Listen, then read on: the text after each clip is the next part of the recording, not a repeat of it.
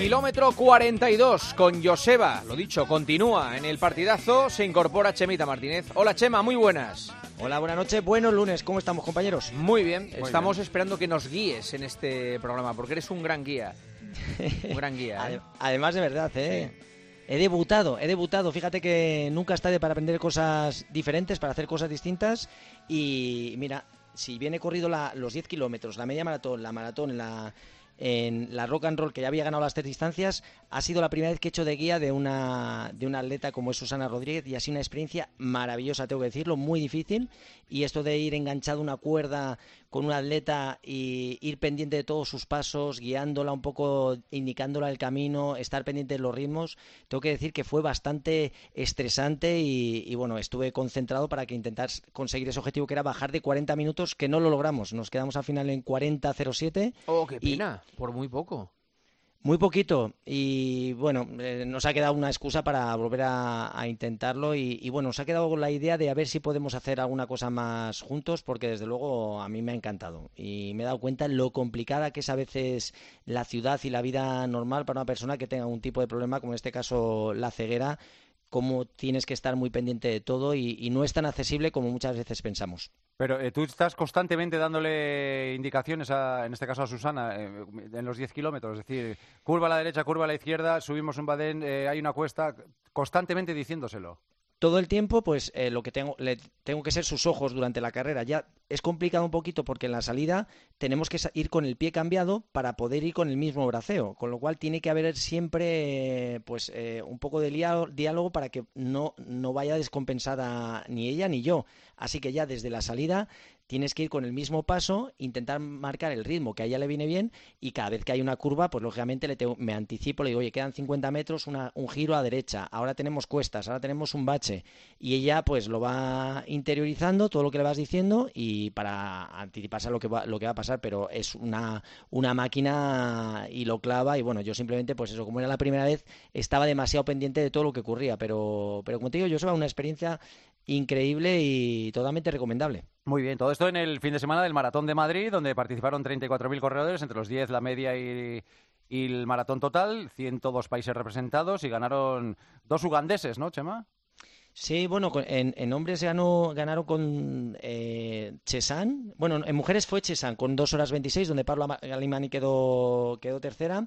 Y en hombres se ganó con, con 2.10 y aunque realmente la yo creo la, la media maratón ha sido donde han hecho la, el mejor tiempo que casi bajan de 60 minutos Togón que hizo 60.03 y, y, bueno yo creo que ha sido un poco la prueba reina donde mejores registros se han conseguido. Ya pero ese, ese, Togón es el, el representante o el, el, el, que tiene las piernas como, como las hemos visto en una imagen muy viral que, te, que te provoca quitar y rechazar incluso la, mirada, porque no había visto yo semejantes venas, tienen, son como una especie de varices, así que se hacen como, como brócolis. yo creo que es, la más desagradable que he visto. De todas las piernas estas que siempre se han hecho virales y tal, las, las, las más feas.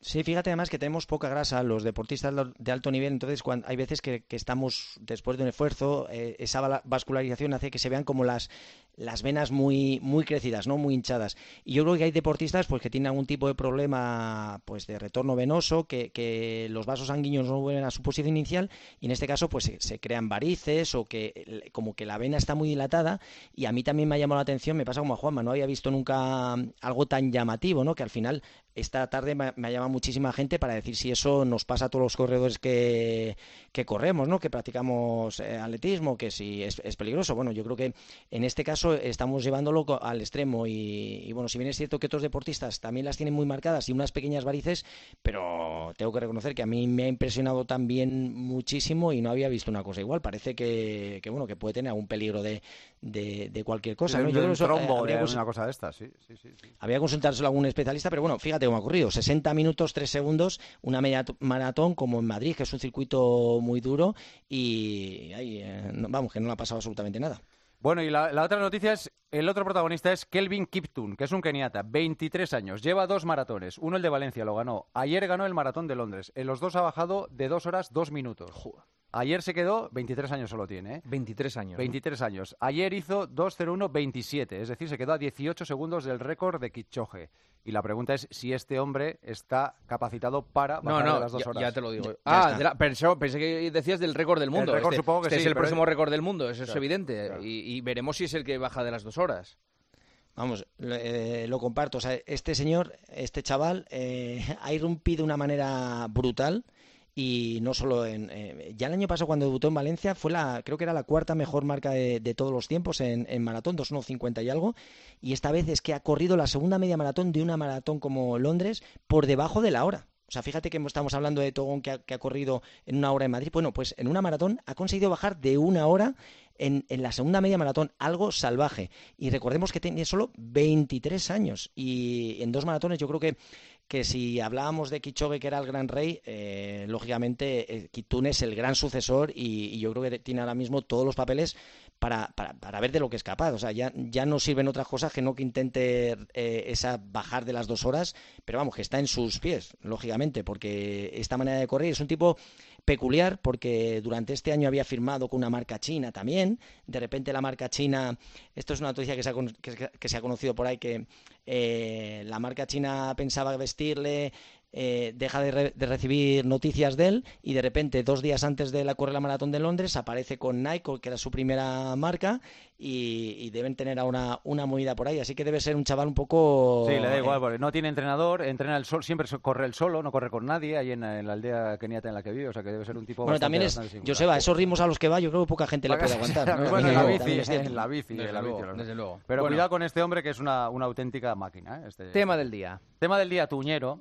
Pues te digo una cosa, estoy muy bien, estoy muy bien, Claro. estoy muy bien, sí, sí, eh, francamente bien. La, la- la pregunta o la cuestión que dejamos en el aire es muy fácil, es muy básica, pero nadie sabe responderla. ¿Cómo nos tenemos que cortar las uñas? De los pies. De los pies, Sí. claro. Sí, claro. sí, sí. En recto, en eh, círculo, si hay que quitar las puntas sí de hay los que extremos, limarlas. Hay que limarlas, no hay que limarlas, porque tú has ¿En- tenido en una qué- experiencia desagradable. ¿En qué momento hay que cortarlas? Es decir, o sea. ¿en qué momento? O sea, ¿En qué cuando, momento? cu- cuando ya rajan los calcetines, ¿cuándo, ¿cuándo hay que cortar las uñas? Claro.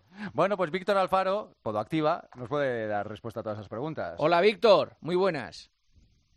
Hola, ¿qué tal? ¿Cómo estáis? Muy bien, aquí hablando de uñas, hablando de uñas que parece que es una cosa menor Sí, sí. y es importantísimo eh, la medida y la forma de cortar las uñas para hacer deporte. Ya no te digo eh, eh, correr, es que por ejemplo en el fútbol, imagínate la cantidad de que- el castigo que tienen las uñas cada vez que le golpeamos la, la pelota. Pues bueno, sí, en las uñas al final la clave de esto es que casi siempre que pasa un problema, pues como que la uña se clave, casi siempre, casi siempre la culpa la tiene el propietario de la uña, porque se la ha cortado mal. Yo pensaba que era el podólogo el que tenía culpa de todo, Víctor. Eh, El propietario hay- de la uña me echarle la gusta. culpa a alguien. Está bien. Vale, vale, me Hay que echarle la culpa a alguien siempre. Vale. Entonces, ¿qué es lo que solemos hacer? Pues cortar la esquinita que se nos estaba clavando un poco, entonces corto esa esquina y la carne que, que le hemos dejado el hueco ocupa el sitio que debería ocupar la uña, con lo cual la uña cuando va creciendo se clava. Casi siempre que se encarna la uña es porque hemos cortado la esquina de más. Entonces, lo que hay que hacer con las uñas es que tienen que llegar al final del dedo y no sobresalir del dedo, o sea, pero cortarlas rectas y limar un poquito la esquina, pero no intentar meter una cizalla o, o algo que nos corte la esquina, porque en, en el momento en que la carne ocupa el sitio de la uña, cuando la uña crezca se va, se va a clavar. Ah, o sea, que, Es el- muy importante. es, claro. O sea, recto y limar un poco las. las- Claro, los- no, los pero ojo, es que claro lo que dice Víctor es que si tú cortas eh, eh, por la esquina pensando que eh, lo que estás haciendo es cuidando la carne, la carne va a ocupar un terreno que no le corresponde y entonces cuando crezca la uña otra vez va a cortar la carne. Eh, Creo que es así como lo has... eh, Claro. Ah, Tal cual. Lo que hacemos es, dijéramos, retrasar el problema. Es decir, quitas, claro, en ese momento se te clava un poco, cortas la esquina, bueno, pues estás eh, echando pues, una patada para adelante, pero que cada vez se va a clavar de más a debajo. Cuanto más abajo se clave, más difícil de, de desclavar, hasta que ya cuando está muy, muy abajo, pues hay que hacer una mini cirugía, que es una cosa sencilla, pero que, que ya requiere una mínima intervención para solventarlo. Pero la clave es que no cortemos esa esquina, que la uña la dejemos llegar hasta el final del dedo, que es eh, su misión es proteger el dedo, y eh, las esquinas, pues limarlas un poquito y, un poquito, y un está. poquito. Vale. Y si hemos cometido el error de, de cortar una esquinita, ¿qué hay que hacer? prepárate, Esperar. pre- prepárate.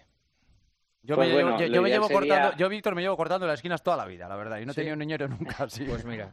es su suerte que he tenido. Bueno, pues eso a lo mejor también es que tienes la carne muy dura ahí y que la uña no penetra en la carne. Todo lo Claro. tengo. Bueno, o que seguramente lo haces en, en la medida justa, o sea que, que al final en esto, si, pues tal como le pasa a Joseba, se va cortando la esquina, pero esa esquina no la corta lo suficiente como para que se le clave, pues ya está, perfecto. Eh, pero en el caso de que se clave, pues lo ideal sería acudir a un podólogo para que intente reeducar eso, quitando lo mínimo imprescindible para que eso pueda llegar a puerto. Pero cuanto menos esquina quitemos, mejor. La, más problemática es la del dedo gordo del pie, ¿no? El resto son más. Eh, sí, sí la del dedo gordo es la que. Siempre, porque es, es la más fuerte. Es la uña que tiene fuerza. Claro. Claro, las demás son mucho más débiles, entonces ahí, aunque se clave un poco, es fácil de reeducar, pero la uña del primer dedo eh, se clava con mucha más fuerza y además, eh, como es la que soporta casi siempre el traumatismo, cuando nosotros corremos, los dedos no se quedan en el suelo como cuando estás descalzo, sino que los dedos se doblan hacia arriba y se impactan en el dorso de la zapatilla, en cada paso. Cada paso que damos estamos impactando eh, la uña contra la zapatilla. ¿Esto qué es lo que hace? Pues que la uña cada vez se engrosa más, coge más fuerza y cuando se clava en un corredor, pues se clava con más fuerza de lo que se clavaría en alguien que la uña no esté tan engrosada. Y un poquito, Víctor, las recomendaciones a la hora de cortarnos las uñas, ¿qué habría que hacer? Eh, ¿Tenerlas todas las semanas en perfecto estado de control? También pasaría que necesitamos, eh, siempre recomendamos que hay que ir a podólogo por ver si tenemos algún tipo de problema en la pisada, pero ¿cada cuánto tiempo habría que acudir al podólogo para que... Eh... Hombre, Víctor por su negocio te va a decir que cada, que cada tres o cuatro días... Mañana, tarde y noche, Cada tres o cuatro días te va a decir, claro, y, llevar a toda la familia y todos los amigos que conozcas en realidad, eh, si no tienes un problema específico, eh, no hace falta ir con mucha periodicidad, eh, salvo que, realmente tengas ese problema y se me está clavando, pues bueno, hasta que eso lo llevemos a buenas. Pero después, en una persona joven, el podólogo no, haría falta que fuera todos los meses. Es distinto a veces en personas mayores que no llegan a cortarse las uñas, que, que no tienen la habilidad visual pues para poderlo hacer con seguridad y le decimos, ven cada mes te lo arreglamos bien, te evitas eh, que eso se complique. En una persona joven no haría falta, lógicamente, que fuera con esa periodicidad